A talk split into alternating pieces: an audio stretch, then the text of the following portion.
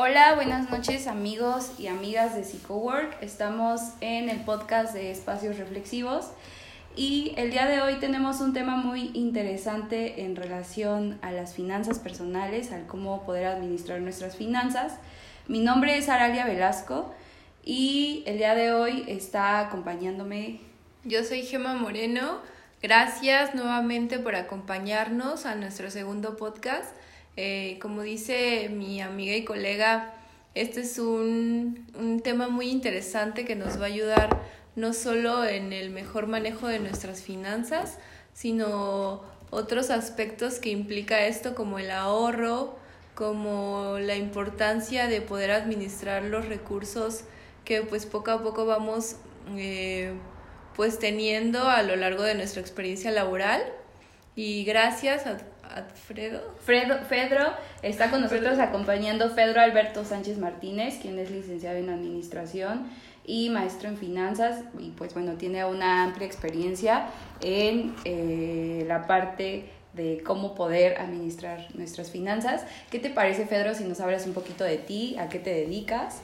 Eh, más o menos qué es lo que tú haces para que nuestros amigos puedan conocerte también y ya ir como entrando en materia. Claro que sí, eh, pues mucho gusto a todos, muchas gracias por, por la invitación. Y como bien comentan, efectivamente el tema de las finanzas personales a veces lo dejamos pasar, suena demasiado básico y son de esos yo creo que mm, cosas que no son los hilos negros que nos podemos inventar en la vida, pero sin duda hacen una gran diferencia. Eh, hay varios estudios que dicen que la tercera cosa más importante que una persona valora en la vida, aparte de la salud y la familia, suele ser el dinero. Y el dinero traducido en una especie de eh, libertad financiera. Hoy por hoy, donde el mundo se mueve a través de una economía muy compleja, donde el principal eh, valor agregado es qué tanto poder adquisitivo tenemos y eso qué tanto nos lleva a tener cierto éxito, y lo digo éxito entre comillas, en función de lo que generamos. Bueno, pues las finanzas personales sin duda entran como esa piedra angular o el primer paso para poder comprender y tomar mejores decisiones. Y bueno, les platico un poquito acerca de mí. Eh, llevo cerca de 14 años en la industria del sistema financiero mexicano, particularmente especializado en la parte de portafolios de inversión, administración de riesgo, eh, análisis de inversiones, tanto en México como en el sistema internacional de cotizaciones. Y bueno, básicamente parte o una, sí, un, un lado de, de, de las cosas a las que me dedico es ayudar a ciertas personas a tomar mejores decisiones en cuanto a sus finanzas. Entonces, bueno, pues primero que nada, muchas gracias y si podemos aportar hoy con un par de eh, dudas que tengan y podamos esclarecerlas, pues yo encantado, ¿no? Estoy seguro que estoy segura que este este podcast va a ser de muchísimo beneficio para pues para nosotras y para las personas que nos van a estar escuchando, a nuestros amigos y amigas de la comunidad de PsychoWork. Sí, sobre todo como una herramienta para la orientación, ¿no? Porque pues sí, no implica que no llevemos un, un manejo de nuestras finanzas, pero puede que esto no sea de una manera saludable. Y me refiero saludable porque pues puede que el, el no buen manejo nos genere otro tipo de conflictos, ¿no? No solo financieros, sino pues incluso una salud física, porque estrés, eh, porque pues constantemente nada más estamos viendo para poder cubrir nuestros nuestros pagos que tenemos cada mes. Entonces creo que este tema pues nos va a orientar no solo a, lo que, a los que nos están escuchando, sino a nosotras uh -huh. e incluso al, ne al negocio de PsychoWorld, ¿no? Así es. Bueno, pues ¿qué te parece, Fredo, si nos empiezas a hablar un poquito de qué son las finanzas personales? ¿Cómo podemos definir esta parte? Y sí, pues háblanos de esto, ¿no? Ok, perfecto. Eh, bueno, como tal, eh, las finanzas personales son todas aquellas decisiones, análisis, eh, todo el tema involucrado con la parte personal. Y sé que suena como pues muy básico, ¿no? Pues obviamente el tema de, pues, en qué tomas decisiones de tu dinero de, de, manera personal, pero es mucho más complejo que eso. Y déjeme ponerlo en este contexto. Desde que tenemos uso de razón, y eso podrá ser durante la infancia, empezamos a tener eh, una concepción de lo que es el valor del dinero, porque al final del día el dinero es lo que empezamos a, a tomar como moneda de cambio para adquirir ciertas cosas. Seguramente cuando queríamos, este, no sé, una bicicleta, queremos un regalo, pues tenemos que, o una de dos, o pedirle a nuestros papás o tener que ahorrar para empezar a adquirir todo esto. Esto va adquiriendo una mayor complejidad cuando vas creciendo y particularmente, eh, bueno, a, a cierta edad donde ya adquieres tu primer empleo, donde tienes tus primeras deudas, cuando sales de la escuela, bueno, ya tienes que tomar ciertas decisiones, ¿no? Y, en función de esas decisiones, como bien comentaban, si las tomamos un poquito mejor que el grueso de las personas, pues hay más probabilidad de éxito que tengamos una mayor holgura para poder hacer otros proyectos. ¿Qué pasa si no? ¿Qué pasa si a lo mejor después de la carrera el poco recurso que de repente obtenemos nos la pasamos gastando?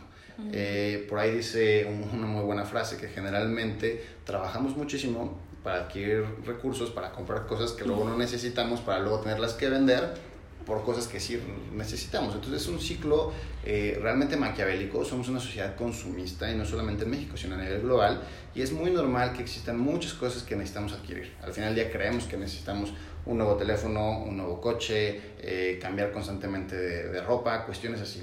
Y esto influye en nuestras eh, necesidades, en nuestras actividades de consumo, de ingresos, y al final, ¿qué pasa? Podemos llegar a caer en este vicio de gastar más de lo necesario como punto número uno y primer error.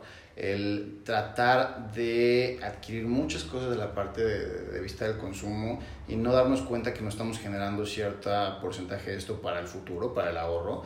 Eh, al final del día, cuando somos jóvenes, no tenemos esa percepción de pensar mucho en el futuro. Creo que es una parte psicológica y a lo mejor ustedes ahorita me, me puedan dar su punto de vista pensamos mucho en el ahora. Pero ¿qué pasa, por ejemplo, 5, 10, 15, 20 años después con ese tipo de metas financieras? Si no trabajas desde ellas, desde ahorita, muy probablemente se van a ir esos 5, 10, 15, 20 años y no vamos a hacer mucho al respecto, porque al final del día no es algo que se construye de la noche a la mañana, no es como comprar un billete de lotería y todo el mundo tenemos esa fantasía, ¿no? De, le invierto aquí unos pesitos y voy a obtener cierta cantidad de dinero y ya, voy a solucionar mis problemas. La vida real no funciona así eh, realmente tenemos que empezar a ser muy conscientes de dónde estamos parados, cuáles son nuestros objetivos y cuál es el punto más idóneo, factible eh, para poder llegar a ello. Entonces, el tema de las finanzas personales, tratando de, resumir todo este contexto, eh, yo lo pudiese resumir como ese análisis de encontrar individualmente, porque definitivamente no es lo mismo las finanzas personales de una persona versus otra, incluso desde una parte de la República versus otra, en cuanto a cómo llegar de un punto A a un punto B, tomando en cuenta el análisis personal que tú tienes para poder tomar las mejores decisiones en cuanto a temas monetarios se refieren. Con esto que nos compartes el significado o para dónde se dirige cuando nos enfocamos en las finanzas personales, Ah, ¿tú cómo podrías decir que hay una, mm, pues una salud financiera personal? Ok. Todo yo creo que en la vida es eh, equiparable. Por ejemplo, no sé, las plantas. De repente cuando empezamos a ver que una punta de una hoja se empieza a secar, bueno, hay un indicio de pues, que algo no está bien, ¿no? Y, y se puede arreglar. Pero ¿qué pasa cuando ya de repente esa punta ya es toda una hoja e incluso otras hojas empiezan a contaminar? Es donde te das cuenta. Creo que al final eh, el tema de una buena salud financiera empieza a ser lo mismo. ¿Qué pasa si de repente tienes que pagar tu tarjeta de crédito y sacas dinero del cajero para tener que pagar ese pago mínimo? Bueno, eso ya es un pequeño indicio, ¿no? Otra es que si a lo mejor ahorita, por ejemplo, que estamos en el Prime Day de Amazon y Amazon se ha vuelto el mercado más grande de comercio a nivel mundial, y de repente vemos muchísimas cosas para poder comprar y por más que las reducimos vemos que nuestra cuenta es de cierta cantidad y tus ingresos no te dan para, por ejemplo, adquirir esa, e, e, esos productos y te endeudas a 12, 16, 24 meses, bueno, ese puede ser otro indicio en el cual ya estás comprometiendo tus ingresos futuros por más incluso de un año para algo que estás consumiendo en el presente, que a lo mejor no te va a durar todo ese periodo de tiempo. Otro a lo mejor este indicio pudiese ser que eh, particularmente no tienes un ahorro. ¿Qué pasaría? Y fíjense que, que, hay, que hay muchos analistas que me gusta cómo lo, lo, lo, contemplan, es ¿qué pasa si hoy te dijeran ya no tienes el ingreso que tengas? Ya sea por un trabajo, ya sea porque a lo mejor alguien te ayuda. ¿Cómo vas a sobrevivir? ¿Tienes algún ahorro para ello? Y muchos dicen que si tu respuesta es sí, la midamos en lo siguiente. Puede ser de tres meses o menos. Bueno, ahí tenemos un problema porque ¿Qué pasa si no puedes sobrevivir de aquí a dos meses? Es un verdadero detalle que compromete toda tu vida, porque a lo mejor tienes que pedir prestado, tienes que conseguir ciertas eh, situaciones que ya te sacan de, contexto y como ahorita comentabas, el estrés es bien, bien importante porque eso sí te ocasiona un estrés muy fuerte en tu vida. Ahora bien, puedes a lo mejor sobrevivir de tres meses a seis meses. Ah, pues, te tienes un poquito más de colchón para tomar otras decisiones. De seis meses a un año, bueno, ya tienes ahí un ahorro un poquito mayor. Entonces, ya estamos empezando a hablar de una cierta estabilidad y seguridad financiera. Si no la tienes, bueno, creo que aquí también es otro indicio. Entonces, el cómo descifrar si eh, tu estado es sano depende de varios factores, pero creo que son muy visibles en estos pequeños contextos que tenemos del día a día y esos son los principales que generalmente solemos ver de las personas que no tienen finanzas sanas. Eh, ¿Cómo nos podemos dar cuenta cuando estamos, bueno, obviamente siendo malos? Yo creo que esta parte de las deudas, pero cómo administrar nuestro dinero o e, esto, estos recursos que, pues, que vienen a, de repente a nuestras vidas, ya sea por un trabajo, ya sea por alguna herencia, no lo sé, como varias cosas que pueden suceder a lo largo de la vida, pero que también pasan ciertas circunstancias como por ejemplo, no, pues te despiden del trabajo o de repente tienes algo que pagar tan fuerte y que no sabes cómo administrarlo. Entonces, ¿de qué manera pudiéramos administrar nuestro dinero de una mejor forma o de una forma pues saludable. Ok, creo que esa es eh, a veces, yo creo que una de las principales preguntas que nos tenemos que hacer, porque muchas veces creemos que, y ese es un tema, eh, una falacia eh, que generalmente ocupamos, hoy no puedo ahorrar, tal vez el próximo año, porque ahora tengo muchos gastos. Y llega el próximo año y ¿qué creen? Resulta que generalmente no lo hacemos. Y al finalmente esto se va aplazando y se vuelve un mal hábito. Entonces, ¿Cuál puede ser una de esas soluciones? Empezar hoy. Y, y fíjense que hay, hay ciertos analistas que dicen que, y concuerdo con ellos, en el cual si tú le debes, por ejemplo, a Hacienda, o le debes a un amigo muy importante, o le debes a las tarjetas de crédito, o a alguien en general que tienes eh, una, una, deuda, generalmente los mexicanos somos buenos pagadores, hay un buen estudio acerca de ello. Eh, lo que hacemos es que, ni modo, te, te muerdes este, el cinturón, vas y pagas, aunque no puedas este, hacerte ciertas cosas. Bueno, aquí un tip sería empezar hoy y empezar pagándonos a nosotros. ¿Qué quiero decir con ello? Imagínate que tú tienes una deuda contigo mismo y hay muchos estándares a nivel global, pero creo que uno bueno para poder iniciar puede ser un 10% de tus ingresos, de lo que sea, no importa si ganas 100 pesos o ganas 10 mil o ganas 100 mil, al final del día solo son ceros y se trata de empezar a crear un hábito. Si tú te debes a ti tu 10% de lo que generas y eso lo colocas, si quieren empezamos metiéndolo abajo de la cama. Es el primer paso. Ahorita, primero que nada, cambia tus hábitos de consumo, eso puede ayudar muchísimo. Y empezando con ese 10%, ya creas una cierta sinergia, un cierto hábito y oblígate, porque al final del día, si tú te quedas mal a ti y tú no te pagas a ti, bueno, pues ahí ya empezamos a fallar. Porque imagínate que no le pagas a la tarjeta de crédito. El banco pues, te va a empezar a llamar, te va a molestar, te va a decir que le pagues. Y no es una experiencia grata. Entonces, eso en tu cabeza hace que tengas que pagar forzosamente tu fecha límite de pago, así tengas que sacar la tarjeta de crédito para pagarte. Algo parecido, comprométete primero contigo, búscate un porcentaje. Este 10% es un decir, puede ser un 8, puede ser un 12, pero algo que sea representativo de tus ingresos y trata de seguirlo al pie de la letra. Este sería como la primera eh, recomendación o el primer paso, ya después a lo mejor podemos empezar a ver qué hacemos con este recurso, ¿no? Existen como ciertas normas para poder hacer, eh, llevar a cabo e, estos tips o estas formas nuevas o estos nuevos hábitos saludables de administración. Me refiero a ciertas normas, por ejemplo, ¿no? En que yo sí he escuchado mucho el que no puedes gastar más de lo que ganas. O sea, esto sí es algo que de a ley tenemos que hacer y qué otras, qué otras normas, digamos, podrías decirnos como, como esto, parte de los tips. Claro, y de hecho creo que tocaste una súper, súper importante y vuelvo al tema, no es el hilo negro, pero les puedo apostar que muchos de ustedes que lo están escuchando han hecho este pecado no una vez, muchísimas veces. O sea, gastamos mucho más de lo que ganamos y lo peor es que no nos damos cuenta. El tema que hoy existe de poder diferir tus deudas a meses sin intereses, el que tengamos tarjetas de crédito, eso permite que no tengas una concepción de cuánto estás gastando versus lo que está ingresando. Entonces, de inicio creo que vale la pena, punto número uno, tener un presupuesto. Yo he escuchado muchas veces que que hablan acerca de presupuestos y, de inicio, eh, y me incluyo a veces, es un poquito abrumador el tener que agarrar una hoja Excel o tener que agarrar un cuaderno y empezar a presupuestarlo.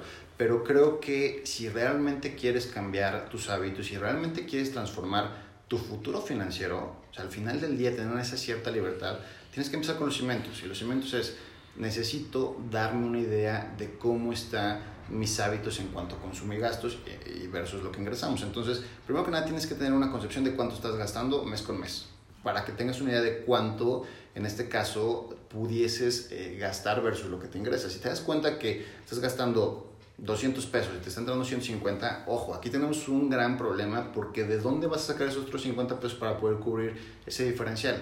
Y eso te va a costar unos 50 pesos obviamente las personas o las instituciones que te están financiando, de ahí generan un negocio. Entonces al rato no van a ser 50, van a ser 60 más intereses y si no lo pudiste pagar por completo se va a ir a 70, 80, 90. ¿Y qué crees? Resulta que dentro de un par de meses una gran parte de tus gastos ni siquiera va a ser en consumo, va a ser en pagar intereses de las deudas de, híjole, de muchos meses atrás, justamente por no tener este hábito. Entonces, volviendo a este tema, creo que primer punto sería eh, la tabla del 1, ármate un presupuesto, revísalo y sé consciente, porque al final del día eh, no se trata de a lo mejor poner el chicle que compramos en la tienda, pero tampoco se trata de que nos engañemos. Al final del día nos tiene que servir a nosotros y tiene que ser algo que realmente queramos hacer. Es como cuando quieres ir al gimnasio, bajar de peso, cualquier meta que te propongas, todo empieza por cosas bien sencillas, pero que las hagas de manera continua. Entonces, en este caso yo les recomendaría hacer un presupuesto, eh, hacerte un clavado personal y también otra cosa que viene importante, ya que lo hagas y lo veas plasmado, puedes empezar a tomar decisiones. Te darás cuenta que hay cosas que a lo mejor no necesitas. Y a lo mejor el café de 80 pesos o de 70 pesos. Sí, te puedes preparar uno en tu casa. Exactamente. O sea, yo creo que, que el tenerlo plasmado, la verdad, sí ayuda mucho y lo digo de manera personal. Que incluso no necesitas hacer como un Excel wow, sino te metes ahí en Excel y ahí ves que las plantillas y hay una de mi presupuesto o mis finanzas y está muy sencillo, nada más tienes que anotar como tus gastos, como tus ingresos y te incluso te arroja como una tabla y ahí ves como el porcentaje, ¿no? Y que dices, uy, o sea, cuando te sale menos menos tanto es porque bueno, de ahí como dices, ¿de dónde vas a sacar estos 150 y que a lo mejor no es que lo debas al banco, pero sí lo debes a pues a otras personas que no te pueden generar intereses, pero todo el tiempo estás en esta deuda. Eh, y no hay como esta libertad, creo la palabra libertad financiera también, eh, pues creo que significa mucho, porque si el dinero te da libertad, o sea, de poder tomar decisiones, de poder tomarte estos breaks que a lo mejor son necesarios o que estás en un trabajo y no te gusta mucho y tener este colchón como tú dices o este ahorro te permite poder tomar la decisión de no, no quiero estar acá, me retiro, yo ya tengo un, un recurso que me ayude a tomar una mejor decisión. Entonces, este, como estos, estos hábitos saludables que tú mencionas, y empezar desde, desde el formar nuestro presupuesto y poder plasmarlo, la verdad sí ayuda muchísimo y empezar a ver qué cosas que son muy, muy así, que se te van, ¿no? Que tú dices, ay, son 10 pesos, no, no pasa nada, pero son 10 pesos diarios, ¿no? Y, y al final ya son 500 y esos 500 pudiste haber, haber sido de tu ahorro. El gasto hormiga, totalmente. Sí, ese, ese gasto hormiga la verdad es el que más no, y seguramente... Más no se ve, pero sí, sí acaba. Exactamente. Y fíjate que de verdad son esas cosas que vemos todos los días, pero no nos damos cuenta. Es, es esa falacia de vida que vivimos todos los días con ello, pero al final del día nos hemos acostumbrado tanto que no le ponemos tanta atención. Eso de los gastos hormiga, hay muchos estudios y están publicados en, en la web donde pueden revisar y puede impactar entre un 13 y un 50% de tus ingresos. Realmente puede ser muchísimo. Hay gente de verdad que se levanta, compra un café carísimo, pide el Uber en vez de a lo mejor tomarse el transporte para parándose más temprano, este, consume mucho a través de plataformas como Amazon y al final si tú revisas todo su historial, sus gastos hormigas son tremendamente grandes. Y si tú hubieras podido reducir una parte de ellos, porque también es como todo, no hay que irnos a los extremos, no es que el día de mañana te vuelvas eh, cero consumista y te vuelvas muy depresivo, no va por ahí. Más bien tomar pequeños eh, cambios pero ser constantes y uno de ellos puede ser este tema del gasto hormiga, ya que tengas tu plan, tu, eh, sobre todo plasmado, puedes empezar a tomar estas decisiones, ¿no? ¿Qué tanto realmente necesito y qué tanto no? Por ejemplo, en experiencia personal les puedo decir que de repente yo me daba cuenta que gastaba mucho a lo mejor en restaurantes, ¿no? Tú decías, no, no, no me percato después ya de muchos días, pues cuánto estoy gastando, ya que de repente revisas tus cuentas, dices, oye, no puede ser, estoy yendo cinco veces a la semana a, restaurantes, ¿y cuánto es de esto? Más la propina y cuestiones así, entonces ya genera un gran porcentaje y dices, bueno, ok, no significa que no voy a ir a restaurantes, pero a lo mejor si vas cinco veces, pues voy a ir tres. Y con esa diferencia, y si encuentras esa diferencia en otros eh, gastos o hábitos de consumo, resulta que ya te queda espacio donde no tenías espacio para poder ahorrar, ¿no? Y ahora, como tú comentabas que no tiene que ser un gran presupuesto, eh, chicos, hoy por hoy existen eh, en el mundo de las apps muchas apps en finanzas personales súper sencillas, donde tú descargas una y ahí mismo te dice, y es más, trae alarmas donde te recuerda que tienes que meter tus gastos. Entonces, realmente no hay excusas para no tener un buen presupuesto, ¿no? Que sería este primer paso. Sí, creo que, y creo que es esta parte de hacernos conscientes, porque de repente nuestra vida es tan, obviamente tan rápida y a lo mejor no siempre estamos como conscientes de qué es lo que estamos ganando, cuánto estamos ganando y en qué lo estamos gastando, ¿no? Porque de repente, bueno, personalmente a mí me pasa eso, ¿no? O sea, digo, tengo muchas cosas que, que, hacer cuando viene el pago, cuando viene ya tengo que pagar carro, tengo que pagar ciertas cosas, de repente digo, no manches, ¿y cómo? ¿No? Ya de repente no me quedé, me quedé en ceros o me quedé con 50 o me... Y entonces dices, ¿qué? Pero creo que es esta falta de organización y de ser consciente de lo que, de lo que estás obviamente teniendo en ese momento y en qué lo estás gastando, ¿no? Y creo que ese es un método de ahorro, bueno, no sé, no sé si se llame así, ¿no? Como un método de ahorro, pero es una estrategia, es una herramienta de cómo ser consciente para poder ir a, esa, a ese hilo, ¿no? Totalmente de acuerdo, y de hecho fíjate que es tan, tan real que un gran porcentaje de la clase trabajadora en México eh, no recuerdo exactamente el porcentaje, pero era un porcentaje abrumador, era más de un 30% de todas esas personas que recibía la quincena literal. O sea, pasaban literalmente cinco días de su quincena y ya se la habían gastado porque tenían que pagar la tanda, porque le debían a no sé quién, la cuenta de, de la fondita de la esquina. El punto es que ya vivías 10 días contando que te cayera la quincena. y así, haces un ciclo. Exactamente. Y, y vives sobre eso nada más, o sea, sobre el pagar y el esperar, ¿no? Y entonces es esto lo que te, lo que comentaba, ¿no? El, el estrés, el, la falta de libertad de poder decir, pues hoy quiero ir a un restaurante bueno, comer bien, pero al momento de que ya haces este presupuesto y a lo mejor al principio pues sí te acortas un poco en las actividades o en los gastos que estás teniendo, pero a la larga te da esta, esta libertad de poder ir a darte los gustos que pues muchos, muchos nos, nos cuesta decir no, ¿no? O sea, yo sí, la parte del que dices, ¿no? De vivir ahora, pues sí, hay una frase muy de, pues para eso, para eso trabajo, ¿no? Para darme mi gusto. No, y fíjense sí. no, sí, al final tú te puedes convencer de lo que quieras. La, la mente humana es tan poderosa que si tú quieres, no sé, correr cinco maratones, te encuentras un, un, un, un por qué hacerlo así como quedarte en tu cama. O sea, son extremos tan fuertes, pero tú te puedes convencer de lo mismo. En este caso, yo creo que aquí sí es bien importante, como les comentaba, eh, creo que la, mayor parte de las cosas que fracasan es porque justamente nos vamos al extremo. No se trata de irnos al extremo, se trata de hoy, como bien comentabas, eh, eh, ser conscientes. Creo que eso es lo principal. Y a veces ser consciente, tú dices, bueno, pues ¿cómo soy consciente? No? Yo soy consciente de lo que gasto y lo que, lo que genero. La verdad es que no es así. Si tú puedes eh, hacer un análisis, por ejemplo, en este caso, volviendo al tema de tu presupuesto, y analizar cuánto representa a lo mejor ciertos rubros de tus ingresos, eso te permite empezar a tener cierto contexto de las cosas a las que se lo estás dedicando. Y por ejemplo, ahorita comentaba acerca de, no precisamente de, de, de, del presupuesto de lo que estás gastando, eso es un tema histórico. También se vale de qué vas a gastar. Por ejemplo, ahorita decías, no sé, la letra del coche, ¿no? La renta, este la tanda. La tanda, que es una forma de ahorro y se vale, digo, al final es mejor que nada. Ya hablaremos después a lo mejor de, de, mejores métodos de ahorro y mejores métodos de inversión, pero al final del día, quien tiene una tanda ya está un paso adelante quien no la tiene, ¿no? Entonces, por esa parte muy bien.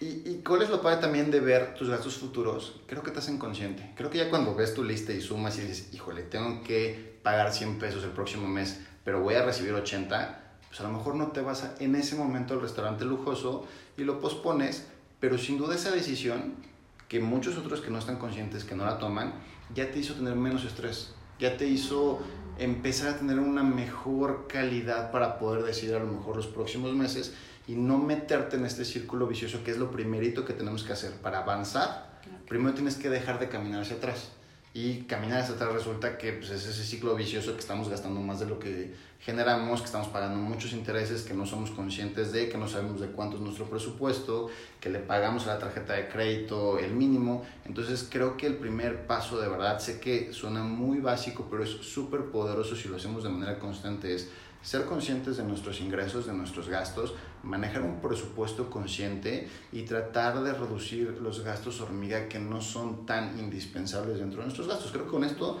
ya empezamos un muy buen paso para agarrar una buena carrera de trote, ¿no? Sí, sí, y, y como, como todo, ¿no? Son hábitos, ¿no? Y, hábitos, correcto. Hay expertos que dicen que los hábitos se tienen que hacer durante 28 días y creo que para poder empezar esto, porque de repente cuando nos están ahorcando como el, el la típica persona que se enferma o la típica persona que tiene muchos problemas, ¿no? Y viene al psicólogo y quiere resolverlo todo inmediatamente. Yo creo que eso también es muy parecido que nos pasa de repente con las finanzas, ¿no? Digo, llevamos un tiempo a lo mejor manejando ciertas cosas y de repente dices, no manches, ya no tengo nada y lo queremos resolver, pero creo que tenemos que empezar con estos tres pequeños pasos que nos acabaste de decir, ¿no? Correcto, Aurelia. Aparte, fíjate que también no es lo mismo dar pequeños pasitos y llegar a una cierta distancia que quererlo hacer de golpe. Tú te lo decías. El quererlo hacer de golpe generalmente nos ocasiona disturbios en nuestras vidas. El, el, el, querer que funcione ya, el querer, por ejemplo, si ustedes no corren y ahorita quieren correr un maratón, se van a lesionar. Es muy probable. Se van a cansar, se van a lo mejor hasta decepcionar de, de este tipo de carreras cuando a lo mejor lo pudieron hacer poco a poquito, volverse unos runners, eh, el que les encante, el que salgan y disfruten el aire y cosas así. Entonces hay una gran diferencia entre hacerlo poco a poco, que a lo mejor es este caso el, el, consejo, a lo mejor a querer hacerlo de golpe, ¿no? Querer que con un par de decisiones, de decisiones mágicas que de repente no existen, como el tema de la lotería, este, van a cambiar nuestra vida, ¿no? Que realmente la vida no funciona así. Sí, claro, cuando llegue la tanda ya o el aguinaldo. el aguinaldo. Ya cubrir los gastos, ¿no? Entonces creo que puede llegar a ser un poco fácil pensar todo eso, pero no es fácil al momento de que ya lo vivimos y que ya trae consecuencias en, en nuestro desarrollo en todos los sentidos. Eh, pues la verdad a mí me aterriza mucho en dónde comenzar y bueno, ya estoy comenzando, entonces seguir en ese, en ese mismo paso para porque sé que, más bien sé que tiene fruto, ¿no? El, todo, todo esto de llevar una organización y ser consciente de, de cómo manejar mis ingresos y mis egresos y que puedo llegar a... No lo veo como apretarme o quitarme cosas, sino el control, o sea, llevar un control eh, me, me, va a permitir tener libertad, ¿no? O sea, disfrutar más las cosas pues en este caso a lo mejor materiales, incluso pues puede ser de experiencias, ¿no? Como viajes, como, como todas estas cuestiones que, que valen la pena ya eh, tener este ahorro, este control, ¿no? No, y aparte ya lo hablaremos a lo mejor en algún momento de las oportunidades en la vida. Los grandes empresarios, y les puedo dar muchos ejemplos de ellos, de entrada el hombre más rico de México, se hizo multimillonario por una gran oportunidad. Tenía liquidez, le vendieron algo mucho más barato de lo que costaba, lo compró y hizo un gran negocio. Y como él, muchos otros empresarios obviamente más pequeños, pero eso solamente se logra pues, partiendo de esos pequeños hábitos, donde, como bien comentas, te permite tener cierta libertad, cierta eh, amplitud financiera para después tomar decisiones un poquito más complejas, pero no podemos llegar a ello si no empezamos con esto que es básico, ¿no? Sí, y, y, creo que esto de las finanzas personales nos dan una confianza, ¿no? Y nos dan una seguridad. Creo que si empezamos obviamente a generar todo esto que acabamos de comentar, estos hábitos, nos genera una seguridad para el siguiente paso. ¿No? Y, y, que es un tema muy amplio, que es un tema eh, que creo que a todos, todos los que nos están escuchando nos sirve, nos sirve eh, muchísimo en la vida, ¿no? Creo que es algo de, de una manera en cómo podemos organizar, administrar y obviamente vivir más pues más felices también, ¿por qué no? Porque obviamente, como les mencionaba, esto nos genera seguridad y confianza y cuando tenemos confianza, pues estamos como más, más felices, ¿no? En ese aspecto. Pues muchísimas gracias, Pedro, por poder estar el día de hoy con nosotras por poder compartir eh, estas experiencias y que es muy enriquecedor para nosotros y para toda la comunidad que nos está escuchando. Ojalá podamos hacer otro podcast, segunda parte de finanzas, porque como sabemos son temas muy amplios, temas específicos también y qué mejor pues tenerte en casa aquí en PsychoWork. Creo que sí, yo encantado, muchas gracias por la invitación. Gracias Pedro eh, por tu aportación y sobre todo por aterrizarnos en cosas sencillas que podemos empezar hoy y que no necesariamente tenemos que tener ahí alguna pues algunos consejos de algún experto, ¿no? Sino esto lo tenemos a la mano, cualquiera puede acceder y empezar a registrar únicamente con, con lo que gana, con lo que va gastando día a día y, y eso mismo al verlo ya empiezas a tomar otras decisiones entonces, muchas gracias por, por, tu, por tu aportación, por tu tiempo y por la apertura y la forma en cómo nos los explicaste. La verdad estuvo muy, muy accesible y esperamos tenerte nuevamente para más temas como tarjeta de crédito, por favor. sí, o hipotecas y esas cosas. De repente eso sí. El Afore. El Afore. Claro. Por favor. Pues muchísimas gracias amigos espérenos en nuestro próximo podcast y pues ¿Gustas no sé, comentar algo más. Yo creo que nada más les dejaría un tipo consejo. Empiecen hoy. Eh, bueno, no sé a qué hora lo estén escuchando, pero se vale tomarse un par de minutos. Créanme que se van a sentir mejor después de hacer este ejercicio. Muchas gracias. Muy bien. Gracias, Pedro. Nos estamos viendo. Nos vemos.